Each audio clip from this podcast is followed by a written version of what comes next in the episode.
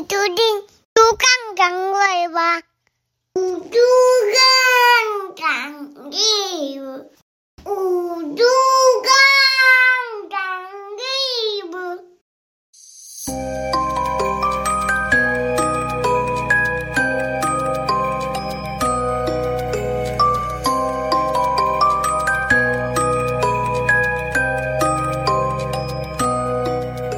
欢迎收听《就干谈尾巴》。Hello，大家好，我是妮妮。我是嘟嘟。其实呢，我们在准备节目的过程当中，都有非常多的话题想要跟听友们分享来聊聊的。没错，没错。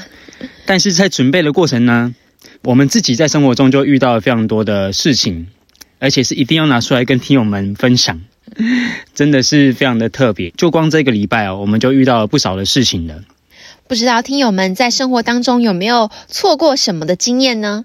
我们今天想要分享的是，最近的时候去了一趟巴黎，然后因为我们是开车过去的，就想着非常久没有去淡水玩了，所以我们把车停好之后，就买了来回的船票，想说坐船去淡水玩。那其实淡水嘛，是我大学的时候读书的地方，也很久没有去玩了。所以我们那天呢，就在那边到处逛逛啊。那大概接近晚上饭点的时候，我们就想说，嗯，先找个餐厅坐下来吃饭。约莫是在六点半左右吧。然后嘟嘟就突然问我说对，我就问他说：“哎、妮妮，你要不要确认一下最后发船的那个船班啊，大概是几点？”对，然后因为当时我手机不在身边嘛，我就随口应付了回的一下说，应该是八点八九点吧，不然你查一下。你有讲查一下这句话吗？有啦，我有讲查一下，因为当时手机在你手上嘛。后来呢，我们吃完晚餐的时候大概是七点，那我们就走过去准备要搭船，然后走到的时候已经大概七点二十，结果都完全没有船了。然后抬头看一下，上面写着末班船在七点整离开，噔噔，超傻眼。然后我还推着那个我们儿子的推车，赶快赶到，发现啊，我们竟然已经赶不上船了。那这个时候呢，我们就只能够往回去搭捷运，然后再坐计程车回到关渡桥的另一边巴黎，去开自己的车回家这样子。对啊，结果当天我是这样打算的，就是从淡水坐船回去之后，哎，还可以在巴黎再逛逛。结果当天也没有逛到，就错过了末班船。不过过程中，我们回程的那个计程车司机大哥啊，人真是蛮风趣的。他小我爸爸一岁，在这短短的二十分钟的车程呢，跟我们聊得非常的多，而且他还直接猜出我们是桃园人。哦，超厉害的！我整个就是觉得，哇，大哥会看面相哦。嗯，真的是蛮厉害的。那他真的是蛮有经验的，而且他即将要退休了，也就是意外的一个际遇吧。我相信以他的这种呃人生阅历啦，以及他的谈吐风格啊，就以他成为作为司机的这个这段旅程呢，应该是非常精彩丰富的。在这边也祝福他，也不知道他会不会有机会听到我们的节目呢？没错，没错。再来呢，就是前几天我们因为工作嘛，然后就去了台中，那顺便就去看了台中的灯会。哎，我觉得台中灯会这次还蛮特别的，你觉得呢？蛮用心的啊，而且它的空间蛮大的。嗯，他们在中央公园，然后主灯是在水上，而且还会有表演。约莫是三到五分钟的一个主灯表演。嗯嗯嗯，没错。因为我们当时的人潮非常非常多，然后我们准备离开的时候，嘟嘟呢就先去牵车，想说把车开到旁边，然后我跟儿子也比较好去上车这样对，子。因为我的车是停在那个逢甲大学的门口的附近，然后我就想说，我先行去开车啦，过来到中央公园的门口接他们，这样子也比较快。对，就我跟儿子在往回走的时候，我就看到有一大堆的，就是大朋友小朋友，就爸爸妈妈带着自己的小孩在那边玩那种气球。它那个气球呢，就是那种软软的大气球，就是很多小朋友会坐上去，然后软软的会去那边玩，然后很多爸妈也会坐在那边。那我就带着我儿子去那边玩。那玩着玩着呢，因为那个球的话，大概数量就是五六颗左右。然后当时就是每个小朋友都在那边玩，那我跟儿子也在那边玩，就有一个工作人员，一个女生，就走过来就跟我讲说：“哎，小姐，不好意思，这个球只能拍照，不可以玩哦。”因为我当下呢，就是太沉浸于跟儿子的互动当中，然后我就说：“哦哦，不好意思。”然后就把儿子抱下来的时候，其他小朋友瞬间就是冲上来，然后呢，他就只是看了一下周围，然后从其他人旁边就走了。哎，我当时真的超傻眼，而且又超生气的，因为我看到有其他的就是爸爸妈妈，就一对夫妻，直接整个人是躺在气球上。然后也有小朋友在那边玩，但是他就只是来告诉我们说，我们不可以在上面玩，但却对其他人没有任何的说这样子，视而不见。对对对，如果今天他就是已经规定说这个气球只能用来拍照，那除了跟我讲之外，他应该也是要跟其他的家长讲吧，对不对？难道说是因为其他气球上面都是一家人啊，或是都是夫妻，而我这边只有我跟儿子？我们两个人，所以才过来跟我们这样讲吗。我真的是很不理解。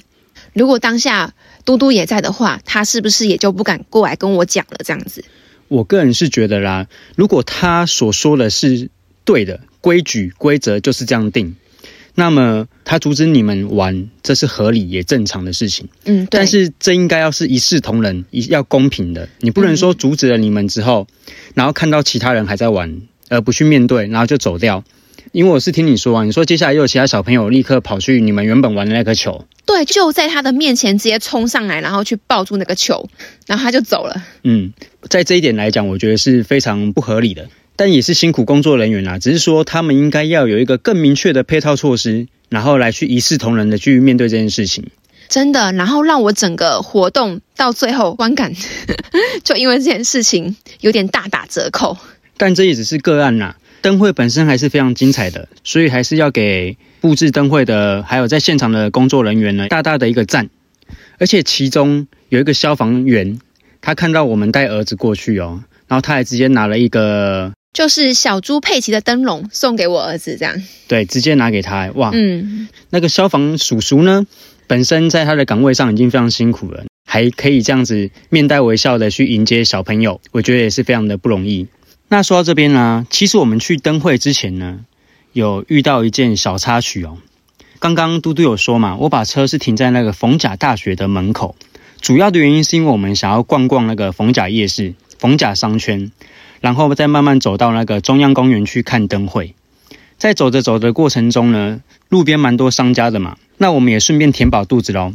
就在妮妮看上了某一个摊位的时候，她就要去买嘛。那个摊位人也蛮多的，他就要去排队。嗯嗯嗯。那我就想说，我就带着儿子去旁边的那个夹娃娃机店逛逛好了，因为我本身现在对夹娃娃机是蛮有兴趣的。那我们就找了一间夹娃娃机进去逛嘛。绕了一圈之后，突然间发现了一个东西，就是我看到有一台夹娃娃机的上面落着一个钱包，而那个钱包呢还是打开的哦，里面可以直接很清楚看到约莫有两三千块的钞票。这个时候，我的心里就思考了一下，我在想说，我是要置之而不理呢，还是我要去看一下那个钱包里面的证件有没有办法联络到当事人，把这个皮包还给他？又或者是看了之后联络不到，那我就一定要拿去警察局嘛？毕竟我已经接触了这个皮包了。那思考了一下，因为在那个逢甲商圈，其实人来人往非常的多，当下就决定把那个皮包拿起来看了一下。那里面的证件呢？健保卡、身份证、学生证都在。刷学生证，没错，她是一位来自高雄的女高中生，二零零六年出生的，现在大概十七岁左右吧，还未满十八岁哦。我就用她的名字去查一下她的脸书，我想说，哎，应该查不到，因为现在的小朋友可能没有在用脸书了。那我就搜索 IG，也搜索不到。当下其实就心想说，啊，这一定要送警察局了。可是我们等等要去看灯会，附近又没有警察局，其实很麻烦。就我在那边犹豫的时候，其实过程中吧，还蛮多客人进进出出，对进进出出的，嗯，就是可能有六七个人哦，都有进来夹娃娃机或者是来巡巡台这样子。那我就拿着那个钱包，带着儿子站在那边，希望这位失主能够回头是岸。没有啦，就希望这位呃女高中生呢能够回来找她的钱包，我就在这边帮她保管。那旁边有监视器照着。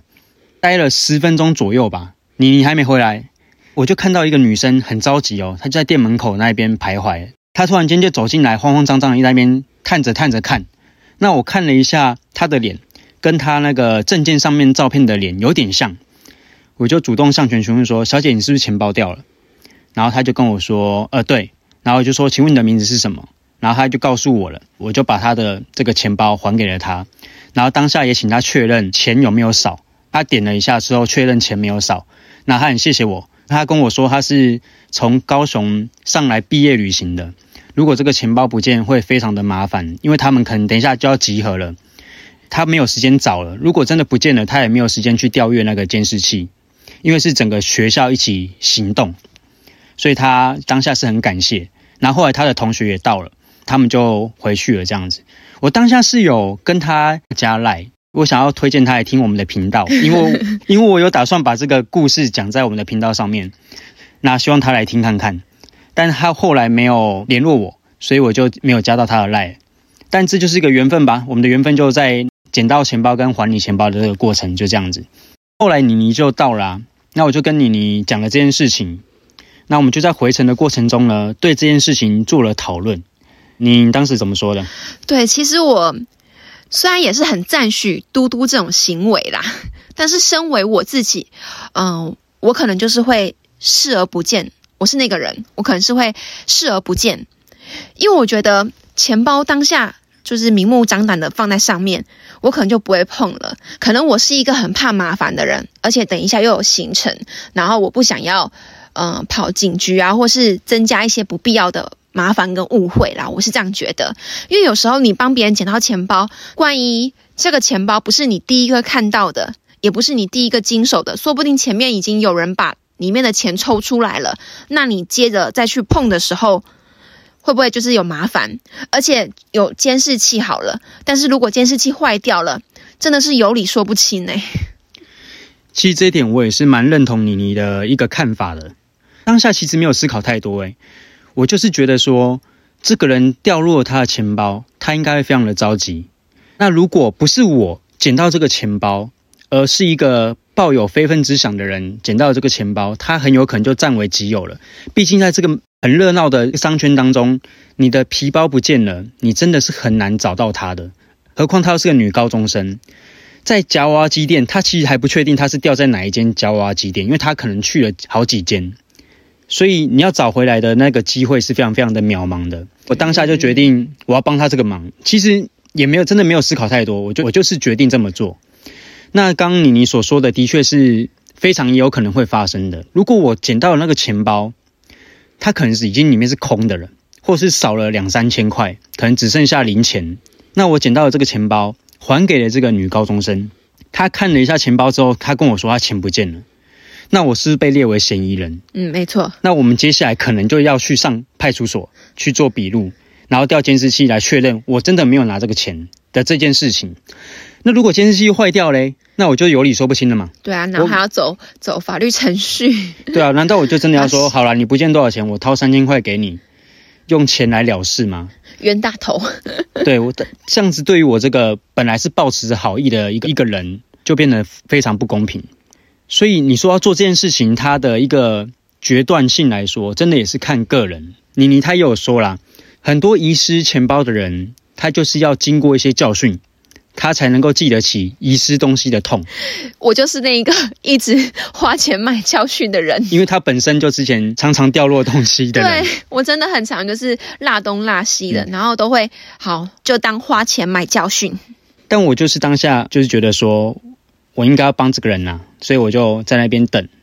如果最后他没来，我相信我也是会送派出所的。那之后一定会有后续的很多问题会接踵而来，嗯可能我要去填写一些资料啊。算是要填一个这个案子嘛，然后这个女高中生呢再回来派出所领，而且是在台中哦，我们要回桃园。如果那个女高中生她有什么疑问的话，我们是不是还要在另外约某个地方来去做一个讨论，或者是可能要面对面的质问之类的？对，就讲到这边，我觉得嘟嘟啊，他好像就是天性使然。就记得有一次，我们只是出去外面吃个饭，然后在开车门的时候，他看到地上有一张。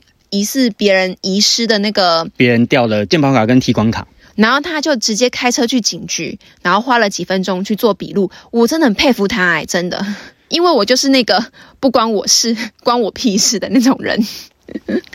哦，你说到那件事，其实那就是举手之劳啊，你就是捡到了健保卡跟一张提款卡，然后派出所又在回程的路上会经过嘛，我就想说就拿去，然后拜托那个警员交还给本人。那填了一个笔录，其实就是一个认证啊，就是我捡到这个东西，警员也帮我做担保，就是这样子而已。那我就是没有捡到其他的现金。那说到这边，不知道听友们你是属于哪种人呢？也欢迎在底下留言给我们，或者是分享到我们的 IG 妮妮儿，对妮妮儿 IG。然后私讯给我哦。那接下来呢，我们一样切回我们的主题。今天呢，要请嘟嘟带来一则发生在我们邻居住家的故事。好的，没错。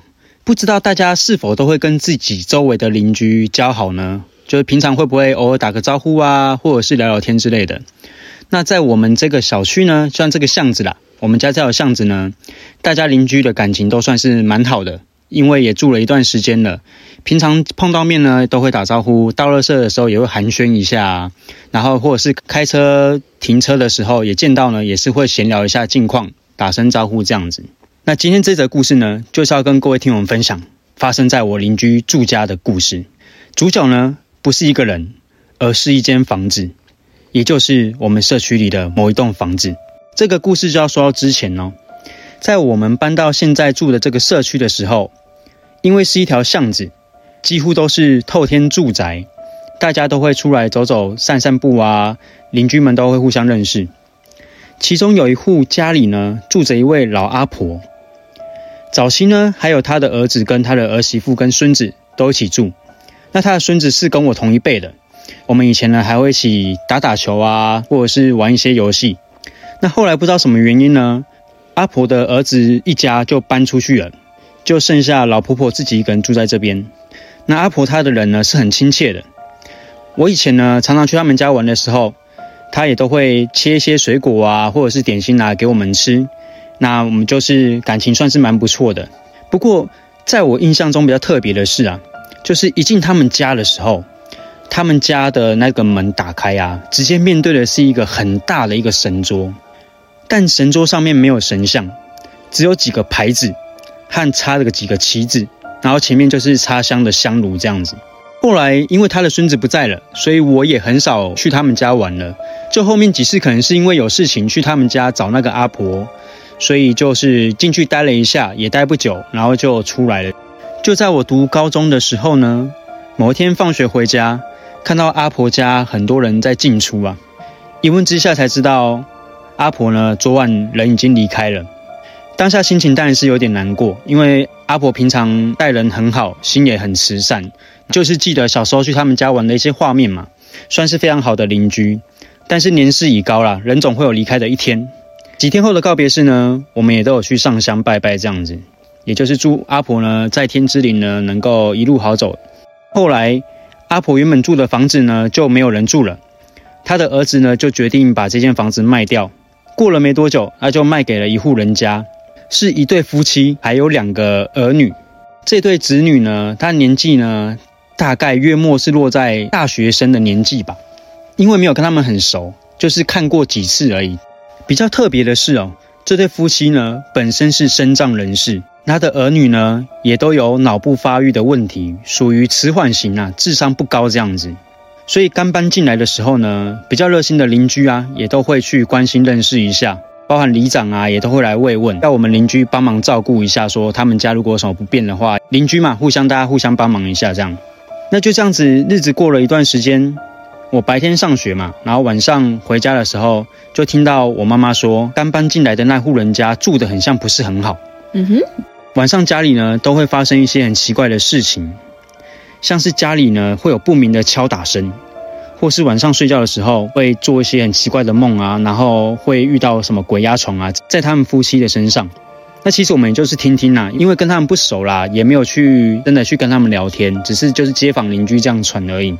那又过了一段时间，这对夫妻呢有一天突然找上门来哦，就敲门，然后就问了一下我妈妈说，他们住的那间房子有没有发生过什么事情？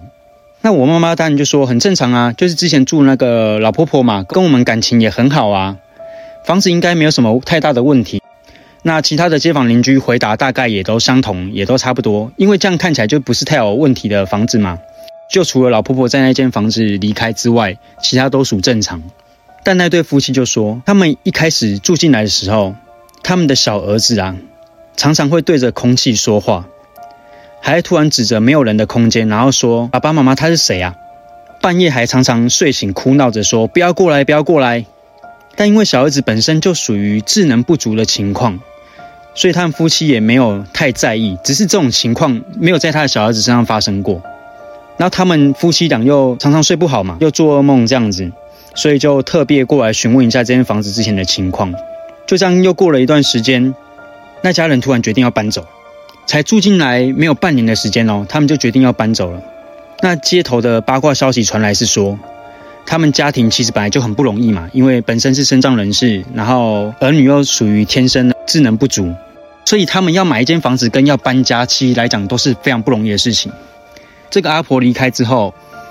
他的儿子就是想要急着把这间房子卖掉吧，所以价格当时是蛮合理的。他们刚好就是趁势买了下来，没想到住不到半年，他们就要搬走了。因为压垮他们的最后一根稻草啊，是有一天，他们的女儿啊，大女儿就突然说：“妈妈，为什么我们家每一天都有不同的人在我们家穿来穿去的？而且最近晚上睡觉的时候啊，都会看到一个叔叔。”会跑过来看我睡觉，诶，他是谁呀？然后他小儿子也也在旁边，我有看到，我有看到，哇，那夫妻俩就吓到了，就说这是什么情况？于是他就跟他的朋友去说起这件事情。那他的朋友呢也很热心，想要帮他们，就找了一位师傅呢来他们家里看看这样子。不看还好，那个师傅一进来就说，这个房子啊巨阴，有不少的阿飘在这个房子里面。然后呢，就指着那个一进门的神明桌，就说：“这个并不是神明桌，它不是拜神明的，它是用来拜那些来自各方的好兄弟，就是乱拜啊！啊，当时因为我们也不知道嘛，阿婆离开了，也没有传接下去，就突然间没拜了，直到他们搬进来这样子，所以那些好兄弟们就会聚集在那个地方，然后想要讨要一些东西。”但是没有人给嘛，因为他们没有在拜拜了。那他们就把那个神明桌叠满了东西，那些牌子都还在哦，这是叠上了他们自己的东西，这样子听起来就很毛，对不对？然后那个师傅就说：“这个要处理起来很麻烦哦，我劝你们还是直接搬家好了。这个要办很大的法事啊，要花很多钱，而且不容易处理到这个问题。”那师傅都这样说了，他们夫妻俩呢，虽然觉得好不容易找到一个可以安定下来的地方啊。但师傅都这样说，还是决定听师傅的话搬家吧。结果决定要搬家的时候，还遇到不孝的房仲跟买家合作敲诈了他们一笔哦。你以为故事到这结束了吗？当然还没，因为我说啊，这集故事的主角是房子，房子还在那呢。那一家四口呢，就比较急着卖掉房子嘛。那他们又比较老实，然后透过房仲呢转卖给一个投资客。投资客买下了房子后，空屋了约半年左右。又转卖掉了，据说就这半年吧，那个投资客就赚了快上百万哦。后来购买下来的这个屋主啊，则是决定呢要把这间房子改成套房出租。于是过没多久呢，房子就开始动工了。在动工的期间呢，没多久就有工地的师傅从那个梯子上面摔下来受伤。那其他人呢也是有受伤的情况。还有一个工人说啊，他在搬运木材上楼梯的时候。他的手就是握着那个木材的中间，他就感觉到有人呐，刻意在他的两旁压着压着压着，像玩那个跷跷板一样。他吓到直接把那个木材掉到地上，然后人跑出来，然后就说：“哎，刚刚有东西在压这样子。”那大家都听了觉得蛮奇怪、蛮诡异的嘛。再来就是啊，工地会有那种吊挂的机具啊，例如要把水泥从一楼吊到三楼这种机具。吊挂机具呢，在安置好的时候测试都没问题哦。那正式要吊挂的时候，机器就不知道什么样的原因就不能使用。后来呢，工地的负责人才决定买一些东西来拜拜，才比较顺利完工。房子装好了之后呢，就开始陆续的出租啦。没过多久呢，就有房客入住了。我们那条巷子呢，也就因为这个房子呢，就多了几个新的面孔。平时见面呢，也是会打声招呼，因为都是年轻的大学生。就像过了约莫不到几个月吧，就有一个房客呢，他就说要退租了。我们也不知道原因，就看到他的家人开着车上来，把他的东西载走，然后跟大家打声招呼呢，就搬走了。因为时间都过于仓促了，我们也没有问到什么原因哦。其实蛮奇怪的，因为你知道要租一间房子啊，它通常是会有压期限的，可能是两年啊，或者三年，会有押金的问题嘛。那房子也是全新装潢好的，理论上来说应该不会有什么太大的问题才是。那就在有一天呢，我妈妈就到了那个下面的巷子的超商去买东西，刚好就遇到那个搬走那个房客，就问他说，当时怎么没住几个月就搬走了？那个房客呢才说。他晚上睡觉的时候，一直感觉脚被拉，拉了好几天，放那个护身符哦都没有用，以为是自己的问题哦，还跑去拜拜，回来睡觉还是一样，不是被压就是被拉脚，后来就决定直接搬走，然后就没有这个情况发生。而且之后啊，也有其他的房客反映哦，就是会半夜听到什么楼上有人在哭啊，问了楼上的住户，楼上的住户也说没有，又或者是会有莫名其妙的敲打的声音。诸如此类的事情呢，也发生了一段时间哦。后来呢，可能因为越来越多人呢入住啊，或者是搬出啊，这几年下来就比较少听到这样的事情了。而这间房子呢，目前仍然是住满着租客，在我们这个社区，我想应该没什么事了，因为可能人气越来越旺了。那我今天跟各位分享的故事到这里。哇，我整个听完觉得超毛的诶，因为前面光在讲说阿婆。那个老婆婆，她有供养神桌，但是神桌上面并不是神明，而是那些好兄弟之类的。大家知道说，请来容易送走难呐，所以后来可能也是因为有人气呀，然后再者就是可能真的讨不到东西，他们也会想要去别的地方了啦。所以啊。有的时候啦，要买屋卖屋的时候，这个问题其实要问的清楚也蛮困难的。哦，因为它不是一什么人的身故的事情啊。你说之前人家在拜拜拜什么，你怎么会知道？然后中间又透过了几户的转手，才到了现在的这个房东的身上。那我在故事中也不是有讲到那对就是身障人士的夫妻吗？嗯，他们真的就是。运气比较不好啦，就刚好买来的时候是问题正严重的时候。对对对，所以在他们家当时可能是真的是聚集比较不少的阿飘，感觉是这样子。在这边呢，也提醒各位听友们，如果你们要买房啊、看房的时候，也要更加谨慎哦。今天这集就到这边结束了。如果你们觉得这集故事不错的话，也欢迎帮我们订阅分享哦。